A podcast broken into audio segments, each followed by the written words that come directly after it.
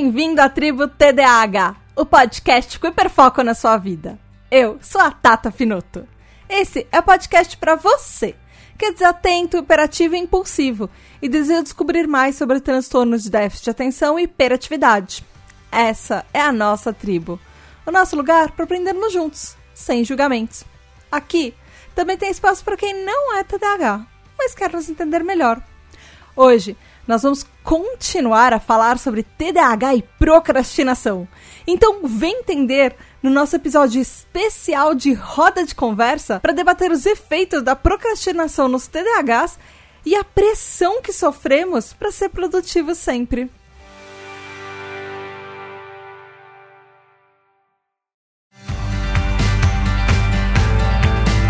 Olá, tribo, tudo bem? Aqui é a Tata Finoto e esse é um episódio super mega especial porque Uh, antes da gente começar o episódio e eu falar o que, que, vai acontecer por aqui, esse episódio faz parte da campanha O Podcast é Delas 2021, que, se você não tá muito por dentro da Podosfera, é uma campanha que foi criada lá para 2017 pela Domenica Mendes e pelo Rodrigo Basso, que eles são lá do portal O Podcast é Delas, antes, e eles também fazem a parte do Leitor Cabuloso e do Perdidos na Estante, eles fazem um monte de coisa na Podosfera, e elas, eles criaram essa campanha justamente para incentivar que mais mulheres participem de podcasts para você. De repente você tem um podcast, você convide uma mulher ou que ela ou divulgar também podcasts que tem presença feminina, que tem hosts femininas, como eu, e como aqui é a Tributa DH.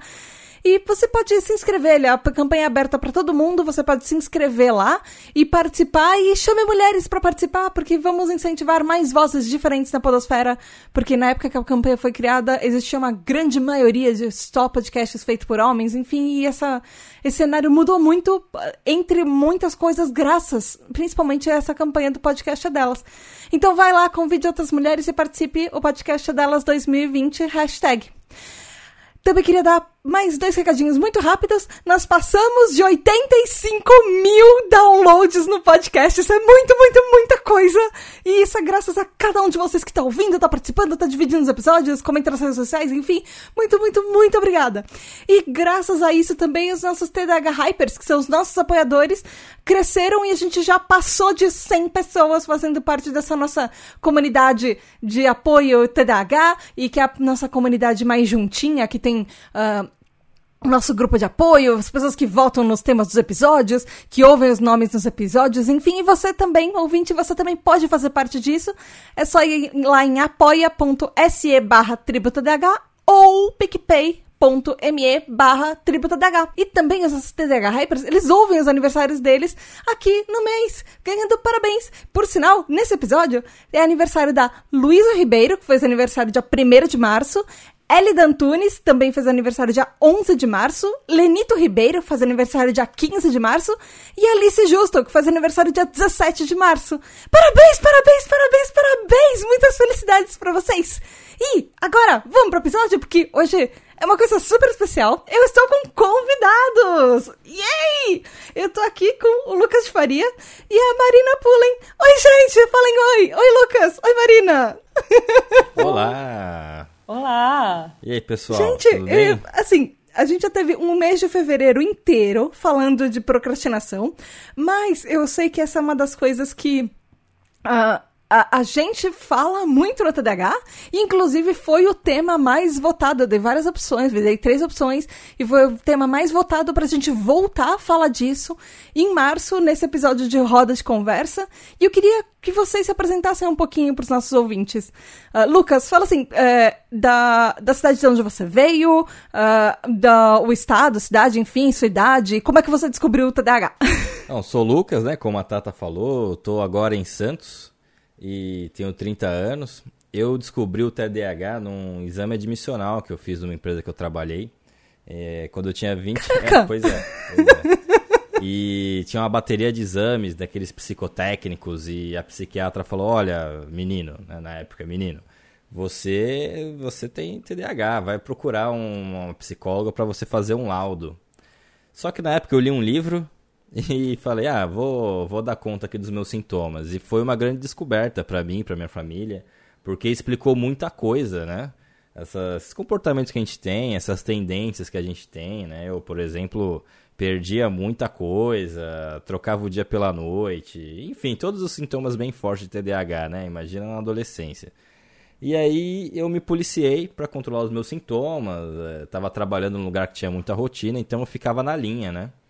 Ficava aquela coisa, a disciplina para muito TDAH, ela, ela tem que vir de fora, né? Muitas vezes. E isso me ajudava bastante a ponto de eu não, não procurar um tratamento, né, e tal. Mas eu sabia que eu tinha e controlava os, controlava os sintomas quando estava mais pesado.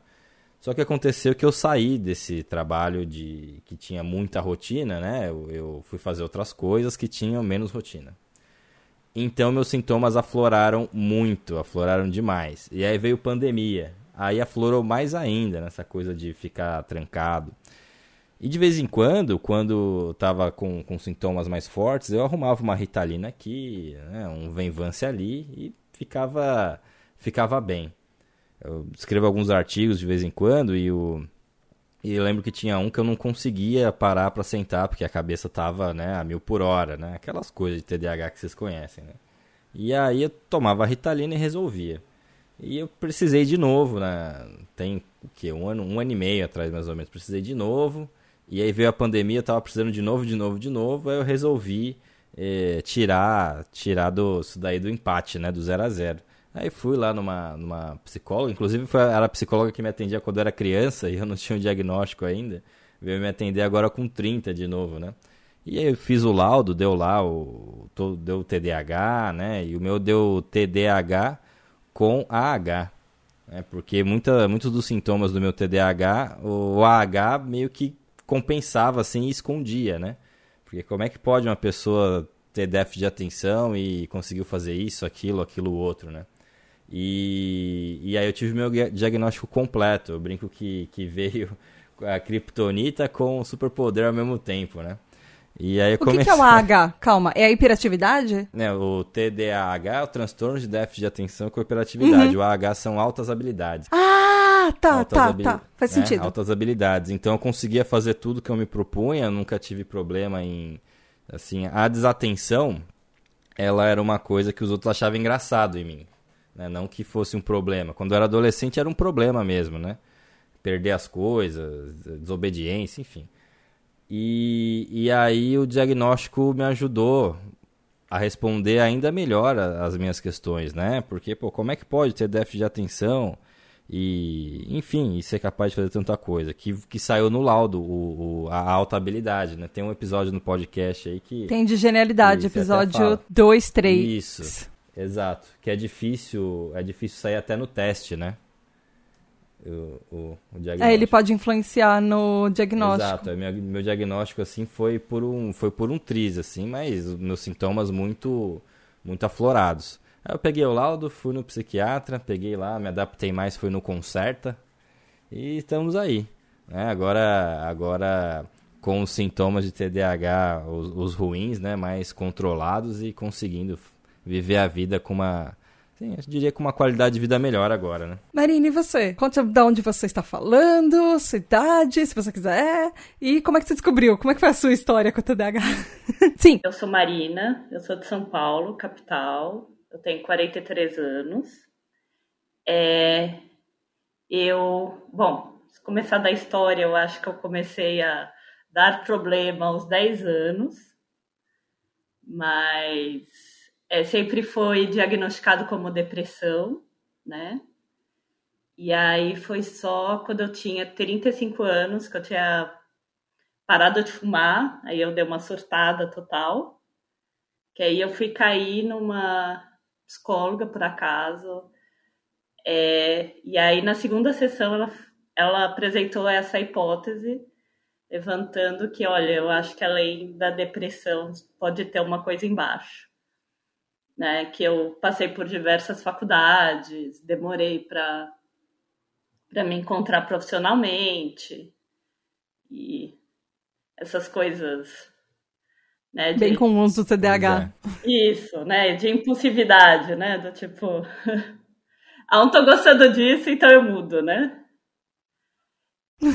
e, e aí mudou completamente a minha vida, assim, né? Então mudou, eu acho que por duas questões, assim.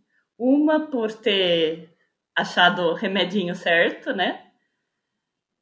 Que às vezes que eu tomei o antidepressivo não foram experiências muito legais, então quando eu fui medicada corretamente, funcionou legal. Porque afeta, né? Você não pode ter só um diagnóstico e você esquecer do resto, porque medicação do TDAH vai influenciar na medicação de depressão e a, a, medica a depressão só isolada, se você tratar só aquilo e você esquecer do TDAH, não, provavelmente não vai ser a medicação certa para você. Também. Mas assim, é, além disso, o que acho que mais me impactou foi saber que a culpa não era minha. Ah, sim.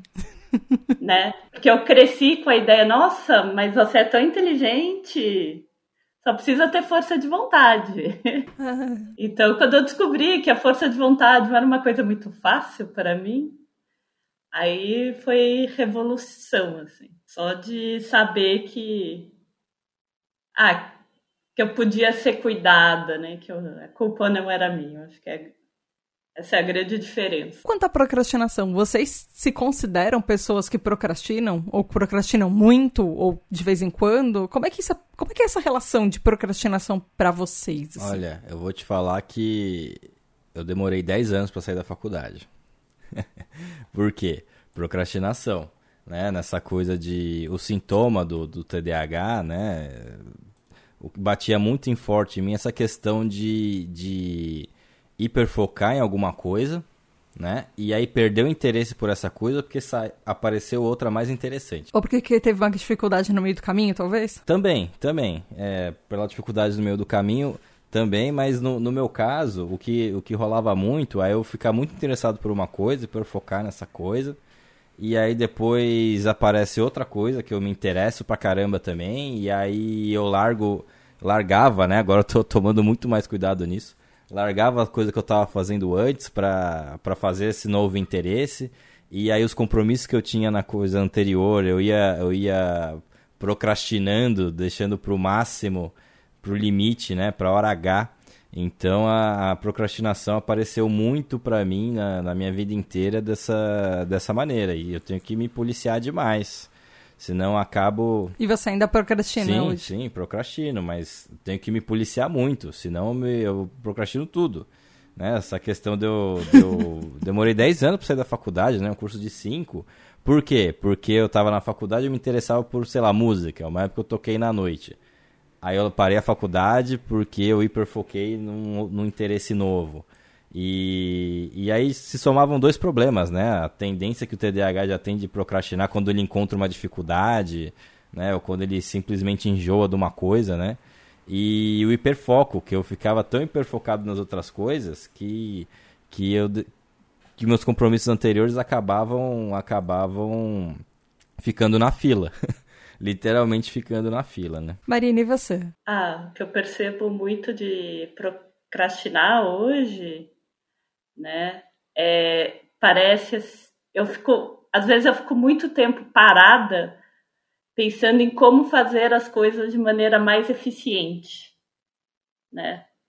Antes de começar.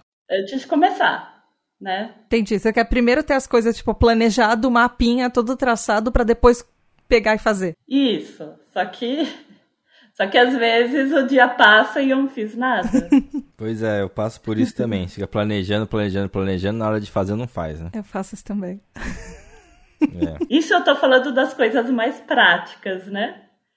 Ou às vezes quando é algo que precisa de leitura, precisa de estudo, aí já vem aquela ideia de, ah, eu não vou conseguir. Então tem que fazer um esforço a mais para começar. Então uma coisa que uh, uma coisa que um ponto que o Lucas levantou que eu achei bem interessante, é, eu não sei se vocês já ouviram aquela hipótese que as pessoas estão levantando cada vez mais ultimamente de que o Leonardo da Vinci era TDAH porque ele mostra, é, inclusive nas obras da, das biografias que escreveram sobre ele, ela, principalmente essa última, agora eu não lembro que é autor, mas que é uma pessoa especialista em Leonardo da Vinci, e ele analisou todas as obras do Leonardo e, ele, e eles concluíram que o, TDAH, o Leonardo só podia ser TDAH porque ele mostrava muito esse comportamento do TDAH, de de repente ele estava fazendo uma obra, e era uma obra incrível, uma obra fantástica, era uma obra do Leonardo da Vinci, obviamente, E aí ele parava. E de repente, assim, do nada, ele ia pintar um céu. E aí ele começava a falar: Nossa, eu preciso pintar isso certo. E aí, no meio de uma, de uma pintura, ele começava a, estu a estudar a astronomia. Isso.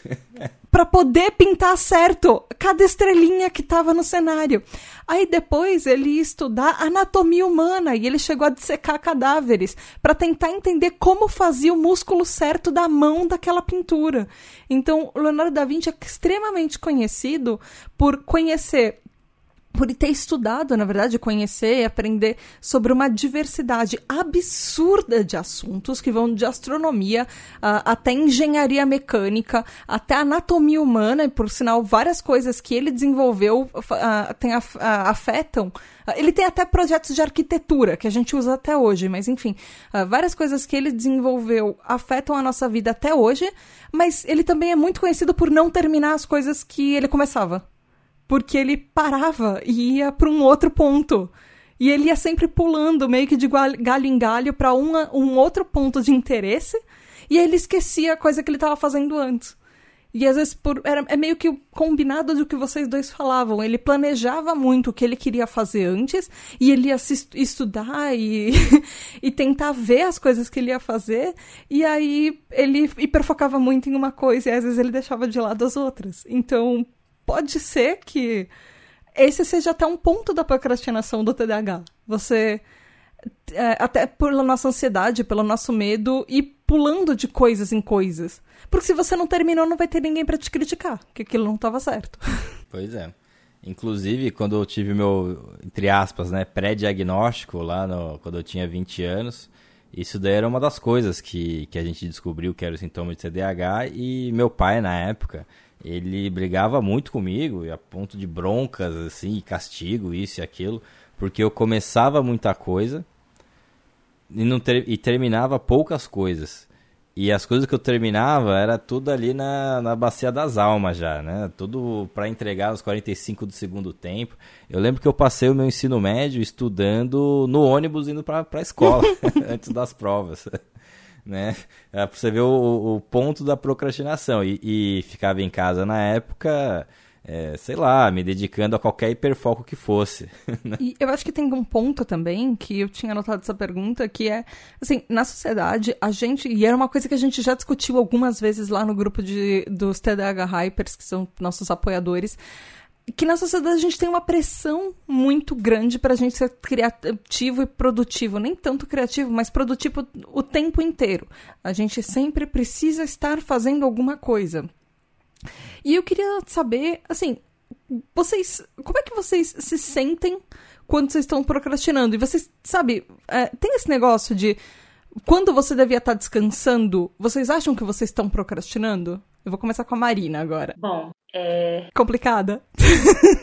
Não, é que eu acho que é muita coisa. Tava pensando. É, bom, acho que esse negócio de querer ser altamente produtivo, né?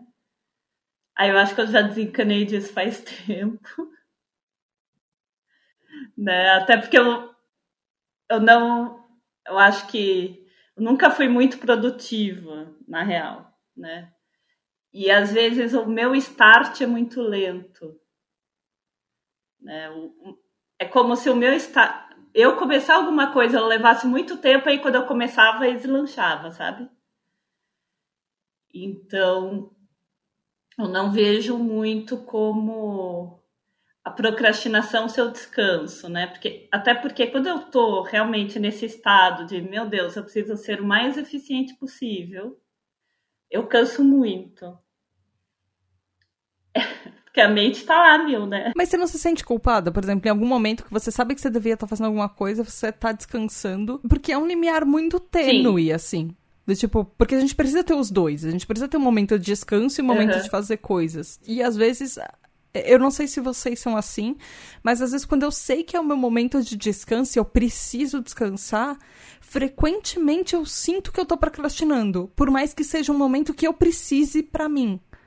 Essa, mas essa necessidade que a sociedade tem de você precisa ser produtivo 24 horas por dia, 7 dias por semana, 365 dias por ano. Tá, entendi.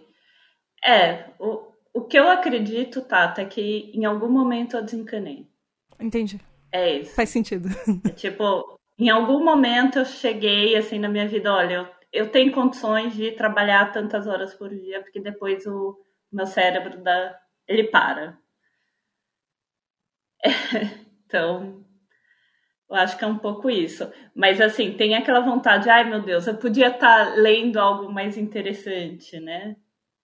Eu podia estar tá fazendo algo mais interessante do que só ficar no joguinho. Tem um pouco disso. E você lembra como que foi esse processo para você chegar nisso?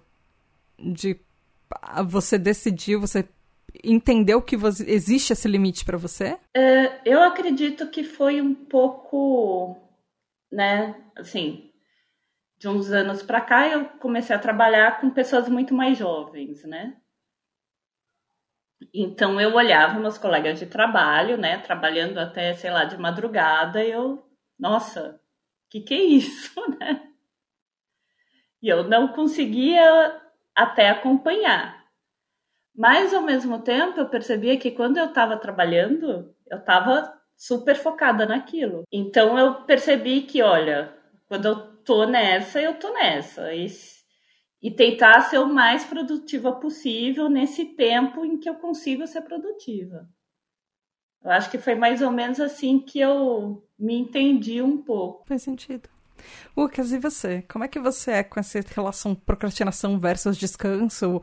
Você para para descansar? Você acha que você sempre precisa estar fazendo alguma coisa? Você fica se culpando por estar descansando? Como é que você é nisso?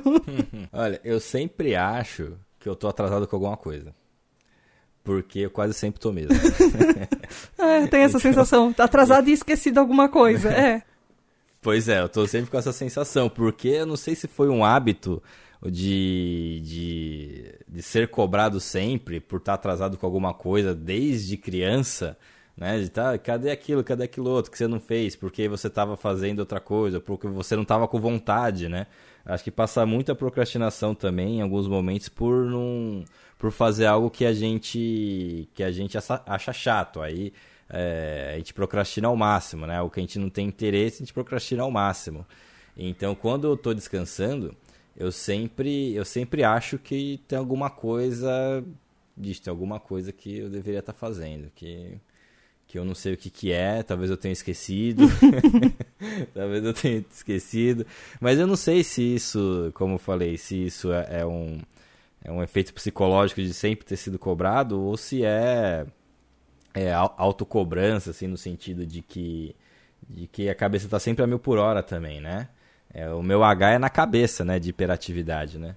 É, a cabeça a mil por hora, então sempre estou querendo fazer alguma coisa também. Então quando eu, quando eu paro para descansar, ou eu acho que eu, que eu tô com alguma coisa atrasada, ou a minha mente tá caçando, caçando sarna para se coçar, entendeu? Faz sentido. Posso chegar a essa frase do Lucas? Claro. Qual frase? Eu acho que muito da minha procrastinação é minha mente procurando sarna para se coçar. Pois é. é eu acho que Exatamente. a minha também. É, tipo, Ficar arrumando coisinha, coisinha, coisinha, né? E eu acho que. Eu acho que eu já vou até puxar uma pergunta que eu tinha, eu tinha preparado mais lá pra frente mas é, que a Karina Teixeira, que é TDH Hyper lá do nosso grupo, ela perguntou assim se tem tipos de atividade que normalmente são procrastinadas, que a gente procrastina mais. Se a gente consegue identificar quando isso acontece, o que, que a gente faz quando a gente identifica que a gente está procrastinando? Por que a gente... É, e assim, mesmo quando a gente identifica que a gente está procrastinando propositalmente, por que que mesmo assim uh, a gente não faz aquilo que a gente deveria e o que, que a gente sente nesse momento. Eu, muito, eu sei quando eu tô procrastinando. Uh, e eu sei, assim, claramente quando eu tô procrastinando. E muitas vezes é porque eu tô cansada, desgastada, e muitas vezes é porque eu tô trabalhando demais e eu preciso de um tempo para descansar, e aí eu fico com aquela sensação de eu tô me sentindo culpada porque eu tô descansando, ou eu só tô procrastinando, e às vezes eu fico do tipo, ah, ah, eu preciso fazer isso, mas aquilo vai me dar muito trabalho. Então eu já tô cansada e eu fico mais cansada ainda pensando no que eu vou fazer no futuro, o que me deixa ainda mais cansada. Eu entro numa bola de neve de tô exausta. Isso é uma coisa que acontece extremamente comigo. E, e eu sei disso, e às vezes eu paro e falo, não, hoje eu vou me dar esse dia porque eu preciso descansar, eu preciso, sei lá, sair do trabalho e assistir um filme e ou ficar, sei lá, ver qualquer seriado besta na Netflix ou qualquer coisa assim. E aí amanhã eu vou fazer isso. E aí eu me programo na minha cabeça. Hoje eu vou me dar esse dia porque hoje eu preciso disso. Hoje eu preciso descansar. E hoje eu não consigo, na minha cabeça, pensar em mais coisas. Então amanhã eu faço. Aí amanhã eu pego e eu já tô psicologicamente meio preparada para enfrentar aquele dragão de eu sei que vai ser trabalhoso, eu sei que vai ser pesado, e aí eu já vou meio que com o ombro pesado e eu começo a fazer as coisas e falo, nem tá tão difícil assim. Aí eu entro no hiperfoco às vezes, assim, e aí as coisas melhoram, que aí as, elas meio que levantam. Mas eu queria saber de vocês, assim, se vocês identificam os tipos de atividades que vocês procrastinam, como vocês lidam com isso? E, e vocês continuam procrastinando mesmo sabendo que vocês estão procrastinando? Olha, eu faço minhas suas palavras. Acontece comigo muito parecido com o que você, com que você comentou aí né? A gente fica, nossa, tem tal coisa para fazer e eu tô cansado. E, e, o TDAH tem muito dessa, né? A gente vai, na nossa hiperatividade, vai pegando um monte de coisa, vai pegando um monte de coisa e vai ver, tá, tá exausto, né? E aí vai ver, não, não acha que não vai dar conta. E ah, preciso descansar, preciso botar as coisas em ordem. Comigo acontece a mesma coisa aí que, que você falou. É, e tipo de atividade que eu procrastino, eu procrastino muito tal do que as séries aí você falou de série da Netflix, né? Paperwork, falam muito, né? No seriado americano. Paperwork. Ah, pa burocracia, as coisas é um... assim. Burocracia. Isso daí, isso daí, ó, já trazei conta. Eu já falei, eu já fiquei me forçando a lembrar que tinha que pagar a conta. E aí tem que pagar a conta, tem que pagar a conta, tem que pagar a conta. E aí no, no dia de pagar a conta, caramba, não paguei a conta. da meia-noite um, e aí você vê, juros. pois é, pois é. Então paperwork é um negócio que me incomoda demais, eu procrastino no máximo. E, e, e é perigoso isso, né? Porque, pô, de repente você tem ah, uma conta de celular, não dá nada, né? E, mas isso pode, isso pode se transformar se a gente não tomar cuidado em, em, em coisas. A, de celular não dá nada, mas a do meu condomínio dá 10, 13% se passou da meia-noite 01. Pois é, olha aí, olha só. Então, por que, que eu procrastino também? Tem que, ah, tem que ir lá tirar a cópia da chave de alguma coisa. É, tem que encadernar alguma, algum trabalho aqui. Então, o paperwork eu procrastino demais. Marina, e você? É, eu acho que tem essas coisas assim de de organização da casa, né, do tipo ah, trocar uma lâmpada, né? Mas eu tô bem do jeito que tá, né? Ou às vezes é, precisar de alguém externo isso também me dá uma preguiça enorme. Do tipo o quê? Por exemplo, é, chamar, por exemplo, um eletricista, no caso da lâmpada, ou alguma coisa do tipo, você tá trabalhando Sim. e você tem que mandar um e-mail para alguém porque alguém é responsável por alguma parte do trabalho, ou em qualquer situação que precisa de uma terceira pessoa. Eu acho que tem essa pessoa que eu não conheço, né? Que aí eu tenho que fazer esse movimento e talvez venha timidez um pouco. E, e aí no trabalho seria assim, ah, se essa pessoa é uma pessoa que eu vai encontrar uma resistência ou não. Ver isso acontece. E aí, ai, por que, que eu vou pedir, né? Também tem isso. Você acha que talvez se você se tem um negócio, por exemplo, você ou, ou vocês dois, talvez o ato de sair da sua zona de conforto e precisar procurar alguém ou fazer alguma coisa, por exemplo, no, no caso de uh, o Lucas precisa uh, de uma, uma cópia de uma chave, Marina precisa de um eletricista. O fato de por, mesmo que seja um aplicativo de um faz tudo, um aplicativo de comida, o fato de você ter que abrir aquilo e é, procurar alguma coisa que não é uma coisa que você está acostumada, vocês acham que causa mais procrastinação em vocês? Para mim, sim. Olha, eu vou te falar que se for alguma coisa que eu não estou acostumado, eu vou até achar legal. eu vou até achar legal. O, tem essa coisa de ah, do novo, do curioso. Né? Se for uma. Vamos supor um exemplo aqui que a gente falou de chave. Se fosse para tirar uma cópia do, de uma chave tetra, penta, hexa, eu ia achar super Mas legal. a chave de casa eu não. Eu ia procrastinar. Não, a chave de casa não. essa coisa do diferente me atrai, sabe? Me atrai demais. Essa coisa da novidade, né? O, o essa coisa do marasmo não vai bem pra TDAH. Né? Marine, aí, eu te cortei, eu... desculpa. Aí, agora eu me perdi. Ah, desculpa.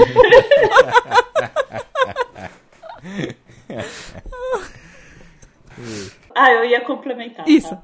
O que mais me dá preguiça, isso desde sempre, assim, desde que eu me dou por gente, é quando precisa falar no telefone. Ah, uhum. Então, assim, quando começou os chats, nossa, pra mim foi uma maravilha. Poder marcar exame médico pelo chat. No WhatsApp. Pra mim foi a chegada ao céu, assim. Nossa, sim. Não ter que ligar pra, pra alguém pra, pra marcar alguma coisa. Você pode resolver pelo WhatsApp também. Verdade. Funcionou muito. Eu até consegui no oftalmo esse ano. Marcar médico é uma coisa que eu procrastino demais também. Coisas de rotina, né? Eu procrastino muito. E são coisas que são rápidas de resolver. É... Outra coisa que acho que o Lucas falou em algum momento também foi de quando você, às vezes, quando você tem algum trabalho longo, vamos dizer assim, né? De algum trabalho para entregar. Aí você fica três dias enrolando. Aí chega, reserva duas horas. Eu vou fazer aquilo em duas horas. Aí você chega faz em 15 minutos. Uhum. Sei para vocês, mas para mim me bate uma raiva tão Quantas grande. vezes Quantas vezes eu, às vezes eu acho que eu fico mais tempo pensando no que eu tenho que fazer do que fazendo de fato, né? Eu, eu, pego a sua aposta e eu ainda coloco mais um em cima, porque eu não só penso, como eu fico xingando o que eu tenho que fazer durante uma hora. e aí pra ter, chegar e terminar em cinco minutos. Mas eu tenho uma raiva é. acumulada tão grande que eu já xinguei tanto aquilo que eu agora eu vou sentar e fazer essa merda logo de uma vez. Aí eu termino em cinco minutos. Nossa, nem foi tão difícil assim, né? Eu nem precisava ter xingado tanto. Tem uma coisa que eu até tava conversando com um amigo meu que ele é TDAH também que ele também toma medicação e a medicação deixa a gente mais, mais normal, né? Entre aspas, mais flat, assim, né? E, e quando eu tava com a medicação, muitas vezes, eu não sentia aquele friozinho na barriga, sabe? De quando a gente deixa as coisas pra última hora. E quando eu tava com a medicação, eu tava sentindo falta desse friozinho na barriga, das coisas que a gente deixa pra última hora. Engraçado isso, né? Parece que eu gosto dessa emoçãozinha, assim, Adrenalina. De, do perigo. Adrenalina, exatamente. Você é assim também, Marina? Você gosta desse friozinho na barriga de... Ai, caralho, tô atrasado? Tá na última hora? Tô tentando pensar. Ah, eu acho que sim. Ah, seria muito... É muito cruel pensar que não, sabe, Tata? Hum. Porque, né, a gente sabe que é pra fazer isso. é, tem, tem uma pergunta aqui da Lika Moon é, do arro, arroba Licamun no Twitter, ela falou assim: ah, é comum o TDAH procrastinar em algo e mesmo assim ficar ansioso e se culpando o tempo todo por não estar fazendo essa tarefa? Mas ao mesmo tempo Sim. não conseguir realizar num looping de procrastinação, ansiedade e culpa. E depois resolve fazer, e, e exatamente o que você está falando, em tempo recorde justamente pela culpa da gente não ter feito antes. Como é que vocês são com essa nega? Ela resumiu toda a dinâmica. É, é essa é a dinâmica do friozinho. isso. Essa dinâmica do friozinho na barriga é justamente isso, né? Como é que vocês são com esse negócio de culpa versus ansiedade na procrastinação? Marina, como é que isso é. funciona para você? Você, você sente essa culpa? Você sente essa ansiedade? Você tem consciência da culpa que você tá sentindo? Porque eu sei que a culpa é inevitável no TDAH. A uhum. gente. Nós somos quase serzinhos de culpa, assim. A gente carrega culpa até por coisas que não são nossa culpa. Como o transtorno. Mas. Então, sim, eu acho que é, é bem um componente dessa dinâmica louca, né? De, olha, eu não tô fazendo tal coisa e eu começo a me sentir culpada, que eu não tô fazendo tal coisa e eu começo a me sentir mal. Então, como eu tô me sentindo mal, é, sair do lugar onde eu tô para ir fazer fica ainda mais difícil, né? Vira essa bola de neve. E aí o, o que realmente funciona para mim às vezes é chegar, olhar para a culpa, olha, você não me serve, e, e aí a gente tenta tirar esse elemento e fazer a coisa. Mas não é fácil assim, não. Nossa, precisa ser muito avançado para olhar pra culpa e falar, nossa, você não me serve, porque eu não tenho esse grau de. de eu não tenho esse grau Olha ainda, só. não. É, é, é muito exercício. é muito exercício. É. Você faz yoga, né? Isso te ajuda com isso. Ou não? Ou é só uma impressão minha? Ai, bom, na verdade, talvez isso fosse para um outra para outra conversa, mas o que me ajuda muito a lidar com essa culpa são, são as práticas da comunicação não violenta. A gente olha com mais empatia para a gente mesmo. E aí tem algumas práticas que ajudam a falar assim: olha, culpa, você não me serve, querida. Deixa eu olhar de outra forma. Segura isso que eu vou querer no, no mais pro fim do episódio. Na verdade, no, no fim do segundo episódio, a gente vai falar sobre dicas. E aí eu quero saber dessa comunicação não violenta. Lucas, me, Tá me fala da sua, da- dessa sua relação da, da- de ansiedade, culpa, procrastinação. Como é que você lida com isso? Você usa comunicação não violenta também? Não. Não, eu acho mó legal, pra falar a verdade. Porque depois que você faz o negócio, parece que você marca um gol, né? Sim. Quando você completa a tarefa, você não tem uma descarga assim de bem-estar, de sei lá o que, de dopamina, serotonina, que, que, era, que era a questão que eu tava conversando com meu amigo que eu comentei agora há pouco. É, quando a gente tá medicado, a gente perde isso, porque a gente vai fazendo as coisas num, num ritmo normal. E essas sensações aí que vem do, do desequilíbrio, né, do nosso, do nosso cérebro, tá em dia, tá em ordem. E eu sinto falta disso, porque a gente sente culpa, a gente sente ansiedade, a gente fica três dias pensando para resolver em 15 minutos, mas quando a gente faz é um, gol, é um gol que a gente marca, né? Quase que um final de Copa do Mundo. E eu adoro essa sensação.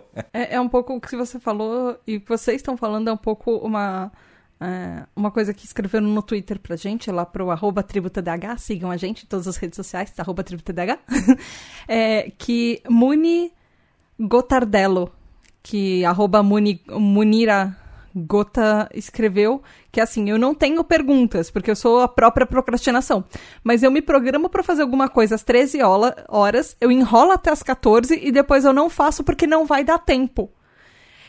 E eu não sei se vocês já fizeram isso, mas eu já fiz na época, sei lá, da, da faculdade ou da pós-graduação, alguma coisa tipo, ah, eu preciso sair até tal hora pra ir pra aula, senão eu não vou conseguir chegar lá a tempo hoje porque tá muito trânsito. Deu meia hora, ah, eu já não vou conseguir chegar mesmo, eu vou chegar atrasada. Aí eu não aí eu não ia o resto da noite da aula, eram duas aulas. E aí eu faltava todas elas porque eu já estava atrasada para sair mesmo. Aí eu vou ficar aqui fazendo outra coisa no trabalho. Eu vou trabalhar até mais tarde, eu vou para casa descansar, ou vou fazer alguma outra coisa. Vocês já fizeram isso? De tipo Eu se já. enganar e... E- ficar dando desculpas para você mesmo?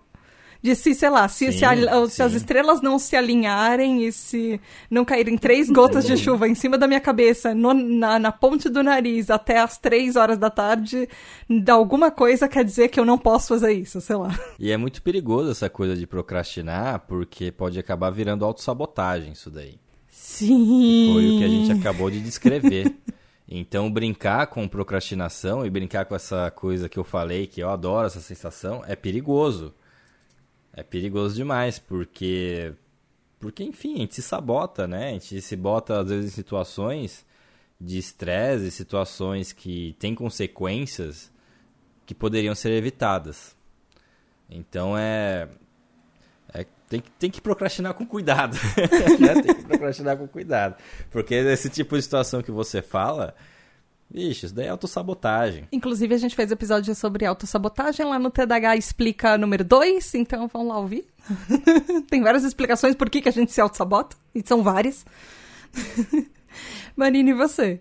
Você faz isso também? Eu, eu, vou te dizer que quando você falou disso, vi até lágrima no olho, quase. viu? Porque é bem isso, assim, é de você chegar aí demorando, demorando, aí percebe que não dá mais tempo, aí vem inventa desculpa e acabam fazendo. E aí depois fica assim, ai, por que, que eu fiz isso? Ou achou, nossa, eu já perdi muita coisa na minha vida por conta dessa dinâmica mesmo. Desde ah, eu de, desde aula na academia, né? Que você vai enrolando, enrolando, enrolando, Hum. aí você perde o horário, até coisas maiores da Nossa, vida. sim. De né, perder prazo de inscrição. Nossa, muito. Assim, agora vocês estavam falando, eu lembrei tanta coisa que eu já, que eu já perdi por causa disso. Assim, aula da academia eu acho que é o básico. Eu, eu, eu duvido que tenha algum TDAH que não pague o mês inteiro pra ir uma, ve uma vez só. Talvez uma semana, ficar com dor e não voltar o resto do mês. Talvez aquele plano anual que você vai no máximo um mês. Enfim. Nossa, eu, eu, lembro de um freela, de um trabalho freelance que eu perdi, porque eu fiquei enrolando para fazer, aí no dia que eu ia fazer, meu computador inteiro pifou, porque eu sabia que ele já tava meio ruim, mas eu não troquei o computador. Então são aquelas coisas de que você vai procrastinando tanta coisa na sua vida que no fim tudo que parece que vai ruir, vai ruir no mesmo dia, na mesma hora e você fica desesperado. Você não tem naquele ponto que ruiu, você já não tem mais o que fazer em algumas situações. Essa foi uma daquelas. Tem dois sábados eu traduzo alguns artigos para revistas. E eu tinha que revisar um que o cliente mandou, me mandou na quarta e ele queria que eu entregasse para ele no sábado até meio-dia, até aí tranquilo. E eu bati o olho quando ele mandou na quarta-feira e vi que, ah, tá tranquilo, isso daqui 15 minutos eu faço. Aí na quarta foi isso, na quinta, ah, rapidinho, 15 minutos eu faço. Na sexta, no sábado de manhã, 15 minutos eu faço. Eu sei que esses 15 minutos que eu fiz foi das 11h15 às 11h30 para enviar o e-mail 11h40. assim, deu certo no final, mas essa coisa de procrastinar que a gente tem pode atrapalhar demais, pode se tornar uma coisa mais séria. Sim, eu, eu assim, eu fico rindo dessas coisas, gente, porque eu me identifico demais. E, e eu, eu sou muito é. de rir de nervoso, assim, de tipo, ai, eu me identifico, ah, que merda, já aconteceu comigo. É, a gente tem que rir da nossa desgraça, porque a gente... crítica é. não falta, né? É, boa! Essa foi ótima, Lucas. É, crítica de quem tá ao nosso redor não falta, porque a gente tenta mudar, mas a gente não consegue. Porque tá na nossa natureza isso daí. Parece que é desculpa esfarrapada, mas não é. Tem seed, tem tudo, né? Exato. É, inclusive teve uh, há um tempo atrás, desse ano ainda, mas teve uma pessoa que veio veio criticar, ou, ou me criticar lá no Twitter, no, na tribo, falar que isso era falta de vergonha na cara. Que dar desculpa pra procrastinação é falta de vergonha na cara. Mas no nosso caso, não é. Primeiro que assim, procrastinação é, é meio que uma invenção da, da sociedade, o que parece estranho, mas assim, a procrastinação é uma invenção da, da sociedade para falar que você precisa ser produtivo o tempo inteiro. E não, a gente não precisa, a gente precisa descansar. É, é o que a gente realmente precisa, porque os números de síndrome de burnout estão cada vez maiores no mundo. As pessoas estão principalmente durante a pandemia, os números de, de pessoas que tiveram estresse, ou tiveram, ou aumentaram os graus de ansiedade, ou começaram até, até transtornos por causa disso, estão é, cada vez maiores porque a gente sente que a gente precisa ser produtivo o tempo inteiro e a gente não está sabendo lidar com um momento que todo mundo já está muito mais estressado do que o normal e, para, e parece que a gente, eh, se a gente não fizer, as consequências vão ser muito maiores do tipo se eu não ficar conectado o tempo inteiro para mensagens do chefe ou para reuniões de trabalho ou responder aquele WhatsApp do cliente que me manda às três horas da manhã, eu vou ser demitido ou vão, vai acontecer alguma coisa, uma consequência grave. Então a gente está mais estressado naturalmente por isso. E aí entre os fatores do TDAH que já são muito mais intensos na gente, a gente precisa parar e pensar um pouco nisso, sabe? O quanto que realmente existe essa procrastinação e o quanto isso não é uma coisa da sociedade falando que eu não posso descansar. O quanto isso tá me fazendo mal. Porque é o que a gente estava falando no, no, começo do episódio. Uh, existe esse limiar e esse limiar é muito tênue. E para os nossos sintomas de TDAH, que carregam outras coisas, é, é muito difícil até. Uh, existe uma, tem uma pergunta até, que é do Seiji Uro, que ele fala assim: como saber quando sou eu mesma procrastinando por pura preguiça ou para sintomas de TDAH atrapalhando? E eu acho que é muito tênue esse liminar, limiar de quanto é o TDAH, quanto sou eu. O que, que é o TDAH, o que, que sou eu? O que, que é preguiça? Isso. E o que, que já é uma predisposição do nosso cérebro, sabe? Marina, eu vou jogar essa bola pra você. Primeiro. então, Sinta-se livre para mim... contar casos, comentar. Devagar sobre a vida. Bom, em primeiro lugar, até tinha comentado com você, né? Que eu amei essa pergunta. Até porque eu, em algum momento eu falei para uma psicóloga sobre essa dificuldade de começar a fazer as coisas, né? De, durante o dia. E ela falou alguma coisa parecida, que só estava dando desculpa para preguiça. E para mim são duas, duas realidades completamente diferentes, assim. Preguiça para mim é uma coisa muito física, tá no corpo, assim, sabe? Acho que tem a ver assim de, ah, eu não quero fazer isso, né? De, Também o peito se fecha, fala assim, ah, não quero. Mas aí você consegue achar uma pílula de coragem e ir lá fazer. Agora, o que eu acho que pega, que é do TDAH mesmo, é esse negócio de ficar paralisado, porque tem um monte de coisa rodando na cabeça, né? Toda do tipo, como é que eu vou fazer isso ser grandioso, maravilhoso? Né? Isso tem que sair muito especial. Tem que ser perfeito. Nossa, eu me identifico demais. Me identifico demais com o que você falou. Demais mesmo. E eu vou ter um jeito maravilhoso de fazer isso, né? O negócio da eficiência. Preciso fazer isso de um jeito muito prático, muito bonito, muito elegante. Então, para mim, eu vejo muito essas duas diferenças, assim. Um é muito mais mental. Você consegue identificar o que é um e o que é outro? É, assim, pensando, né? Uhum. Não sei se na hora eu consigo. Ah, tá? entendi. Racionalizando um tempo depois, talvez, uma situação. Isso. O que eu vejo, assim, quando é preguiça, é muito mais o corpo, né? Do tipo, ah, eu tenho que levantar da minha cadeira para ir ao chaveiro, né? Ou aquele, ah, eu tenho que pegar o telefone e ligar. Que para mim é muito diferente do que a mente tá pensando trocentas coisas rápido, né? Aquela monte de vozinha se metendo no meio pra. E aí um consegue parar a mente para não, agora eu vou sair e fazer tal coisa. Não sei se deu para perceber como que é a diferença. Pelo menos assim, eu acho que talvez eu esteja lembrando de coisas da minha vida que tá, por exemplo, isso vai me dar trabalho e eu, isso eu tô claramente procrastinando porque, é, eu, porque aquilo vai dar trabalho e eu não tô afim de fazer agora. E, geralmente eu procrastino uma coisa fazendo outra. Eu não sei se vocês. Isso. Por exemplo. Era exatamente isso, isso que eu ia falar. Porque. Porque para mim, essa questão da preguiça não é preguiça, porque eu tô procrastinando uma coisa fazendo outra coisa. Então, já, já, já emenda, Lucas. Vai lá. E... então, como é que isso é pra você? É já aproveita. É não, relaxa. Que relaxa que Pode depois falar. eu falo de novo. É. Eu, tô, eu tô até, inclusive, tá refletindo aqui sobre a minha vida. Momento terapia coletiva. Quando... É, exatamente. Tá, tá exatamente isso daí. Oi, meu nome é Lucas, né? Foi exatamente assim que começou, inclusive. Oi, né? meu nome é Tata, tenho TDAH. É. Eu procrastino. É. Eu estou há é. meia hora sem procrastinar. Exatamente, exatamente. Quando tem alguma coisa assim que eu não tô muito afim de fazer, ou que eu acho chato, ou que eu não tô interessado, e eu tô procrastinando para fazer aquela coisa, eu tô fazendo outra coisa. Então eu acho que não é preguiça.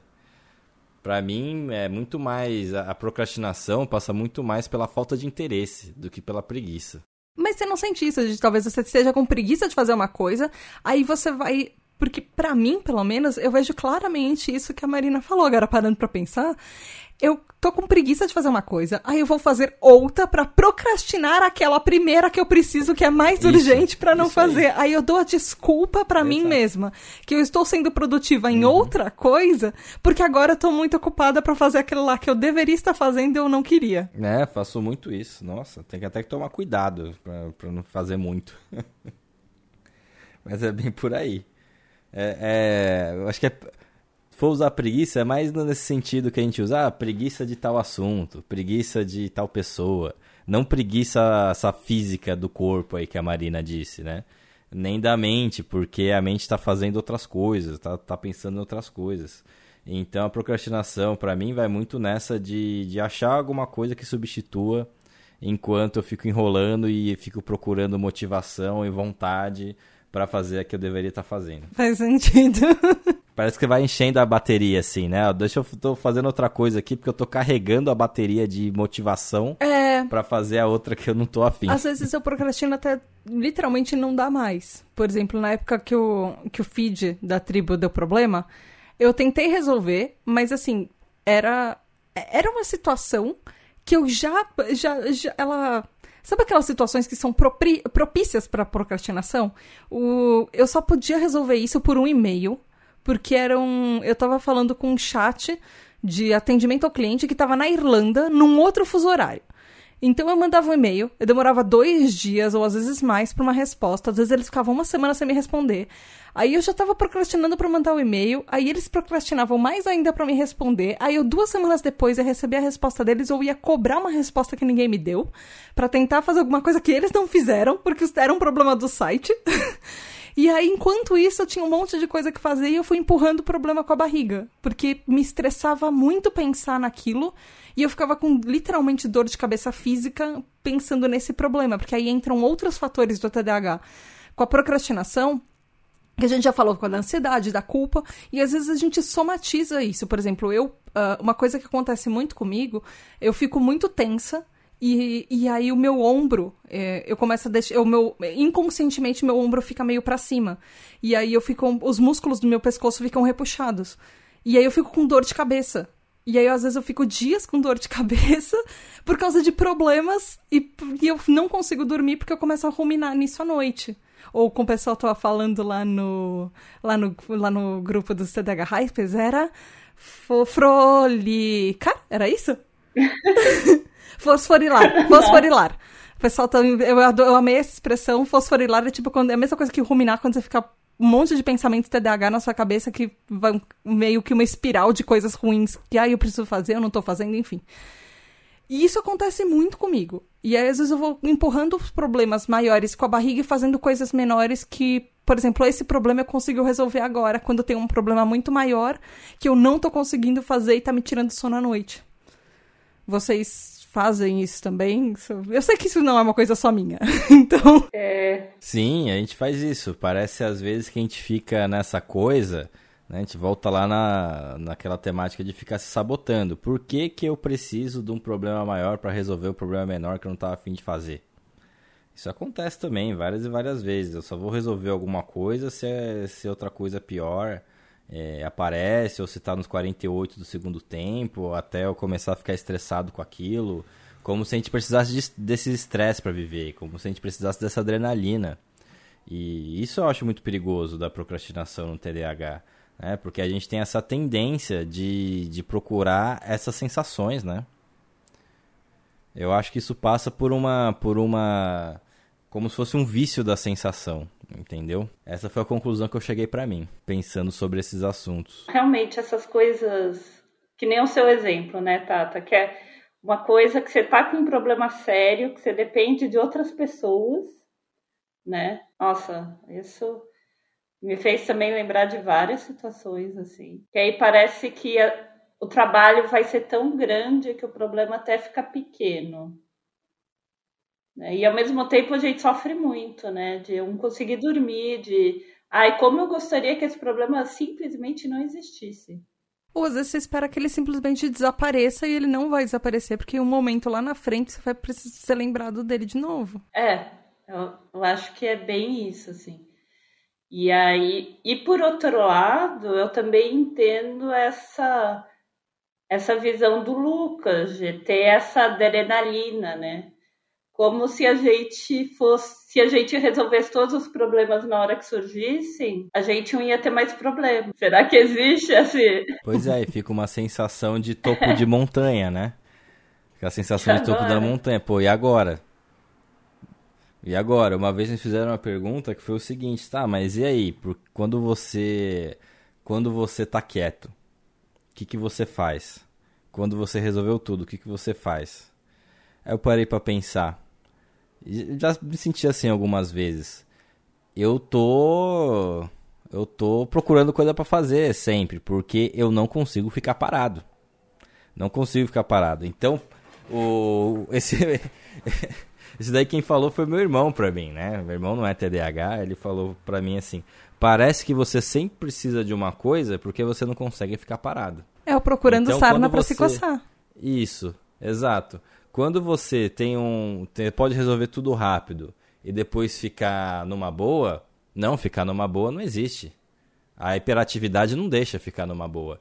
Então, a, a mínima coisa que eu tenho no horizonte para resolver ou para ou para enfim para fazer alguma coisa e que eu posso resolver mas que só tem ela depois não tem outra eu não tô feliz eu não tô feliz se não tiver pendência eu acho que isso é um pouco como o nosso cérebro TDAH funciona, assim, é o que, é o que você tava falando, sabe? Uh, porque você falou, ah, como é que, como é não ter quando você termina uma coisa? Aí eu tava pensando, mas isso não existe. Não, não existe terminar uma coisa, porque sempre tem alguma outra. E é. aí, quando não tem nada, eu fico pensando, nossa, Sim. verdade, né? Tinha umas vezes que eu podia estar tão tranquilinha, indo dormir na cama, mas aí eu não tinha problema nenhum, porque eu tinha conseguido resolver tudo. E aí, o meu cérebro lembrou de alguma coisa que eu falei errado pra professora na terceira série. E aí, eu vou ficar me preocupando com aquilo. Que, que absolutamente entre 30 crianças na sala de aula, eu tenho certeza que eu sou a única que lembra daquela situação. E aí, eu vou ficar com isso na minha cabeça, porque uma cabeça sem ficar pensando nos próprios problemas pro TDAH, a gente sempre vai achar alguma coisa para se preocupar, parece. Sempre vai achar alguma coisa. Sempre. Tem que ter cena pra se coçar. Nem que seja uma coisa 30 anos atrás, ou mais. Exato. Ou mais. Ó, oh, entregou a idade, hein, Tata? Não, eu, não, eu tô, eu tô entre assim, eu tô literalmente entre vocês. Eu tô. Eu sou um pouco mais velha do que você, um pouquinho mais nova pela, com a Marina, do que a Marina. Eu acabei de fazer 37. E que eu tô muito bem. Ah, então, parabéns, um pouquinho atrasado para você. Tata, você me fez lembrar uma coisa que meu pai dizia para mim, assim, que cada um vem com um saco de problemas na vida. Então, quando o saco está muito vazio, a nossa tendência é jogar mais problema no saco. Então talvez a gente venha com um saco maior, assim, pra aguentar mais problema na vida.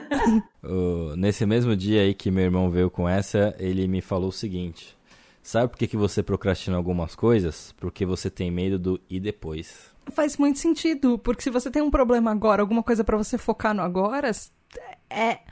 E, e, isso tem um pouco a ver com o que a gente, que eu falei naquele episódio de sabotagem. O pensar o que, que pode acontecer depois que você terminou aquilo e quais vão ser as consequências, mesmo que sejam positivas, assusta.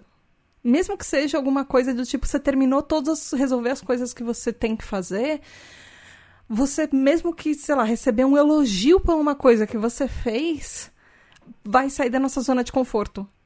E é estranho isso, pensar que a gente tem medo até que sejam elogios. Pensar que, mesmo uma coisa boa, por exemplo, você fez seu trabalho bem e você ganhou uma promoção, às vezes a gente tenta se auto-sabotar e, às vezes, por consequência, ficar procrastinando coisas porque a promoção significa que a gente vai sair do nosso lugar é, que a gente está confortável e a gente vai para um outro lugar que talvez esperem mais da gente, mas é um elogio a gente vai ganhar mais, a gente vai ter talvez mais responsabilidades, significa que alguém tá gostando do nosso trabalho e isso assusta a gente.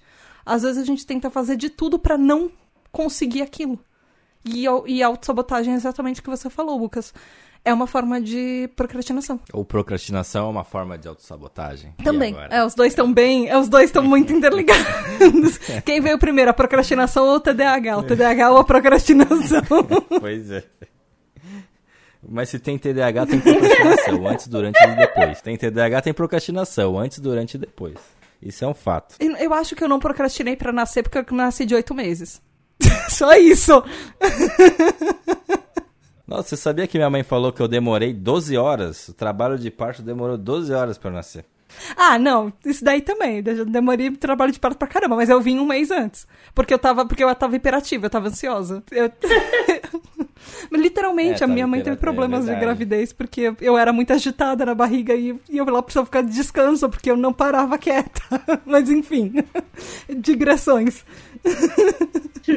ah, eu só sei que o médico me tirou um mês antes também. Você também era agitada? Antes do parto? É, eu não sei, eu não sei. Essa parte não chegou até mim. Eu só sei que ele me tirou antes e me tirou de lá às seis da manhã. Olha que maldade pra TDAH. Oh.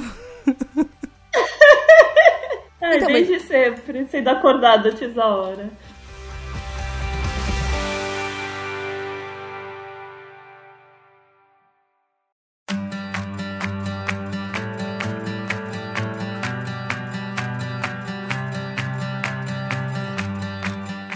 É isso, gente. Obrigada. Eu amei vocês aqui. E nós temos dois episódios pro podcast delas, para esse mês maravilhoso. E, Marina, passa esses contatos. Se as pessoas quiserem falar com você nas redes sociais, conhecer seus projetos, talvez projetinhos, alguma coisa assim, como é que as pessoas te encontram? Ah. Faça o seu jabazinho. É, por enquanto meu, meu Instagram é bem pessoal, mas, mas eu tenho bastante orgulho deles, podem vir visitar dele, que é arroba Marina Pullen. Pullen é P de pato, U, dois L's, E, N de nariz. Espero que vocês curtem lá. Lucas, e você? Projetinhos, arrobas, onde você pode ser encontrado? Ah, vou deixar aqui meu Instagram pessoal, arroba Lucas, de Faria. Me segue lá, a gente troca uma ideia. Tem uns projetinhos aí ligados ao mercado financeiro também, mas acho que é outro fórum.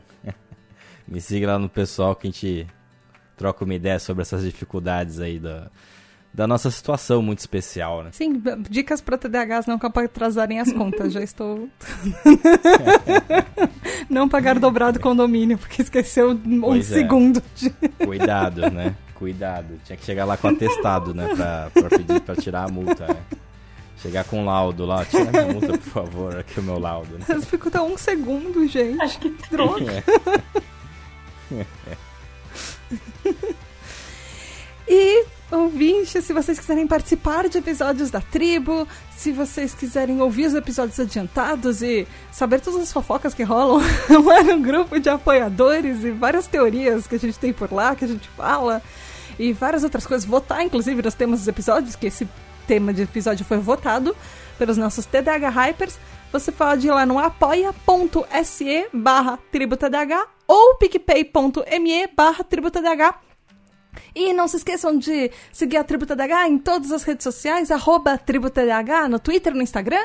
E a gente tá crescendo, a gente tá crescendo muito, a gente tá quase com 9 mil seguidores no. Não, quase com 8, errei. Ou a gente já passou de 8. Enfim, é qualquer coisa assim. Acho que uns 8 mil seguidores no Instagram, a gente tá com vários mil seguidores no.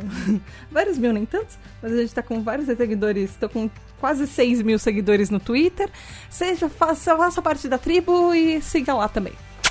Beijo da Tata e até a próxima, sempre na primeira e terceira semana do mês. E às vezes com episódios surpresas extras para vocês pelo mês. tchau! Mandem tchau! Tchau, beijo! Tchau, pessoal, até a próxima. E venham pra trigo. E até pra dar o tchau a gente procrastinou. Né?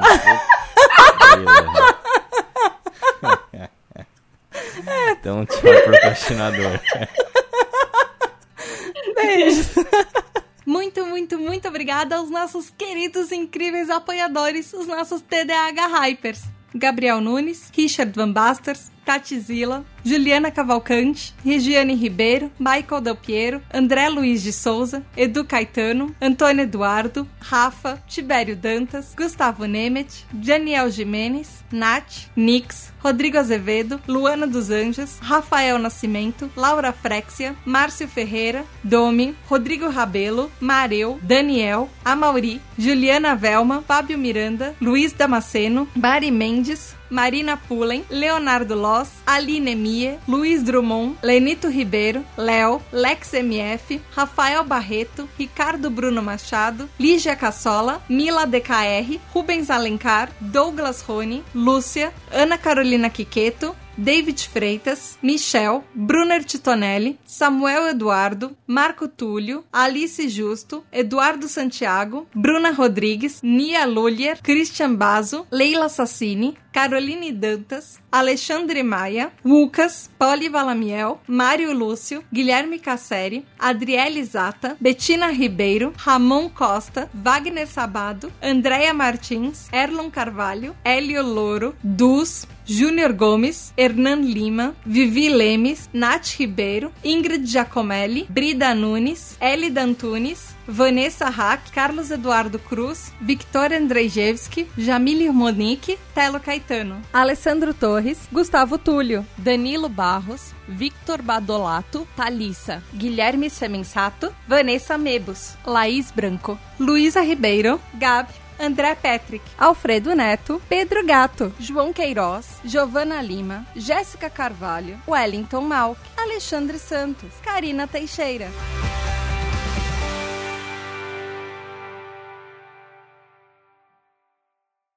Você está ouvindo a um programa oficial da campanha hashtag o podcast Adelas 2021, uma campanha criada para promover a maior inclusão e participação de mulheres no podcast no Brasil e em outros países. Para conhecer outros programas, procure pela hashtag nas suas redes sociais ou acesse o site o podcastadelas.com.br e encontre muitos episódios.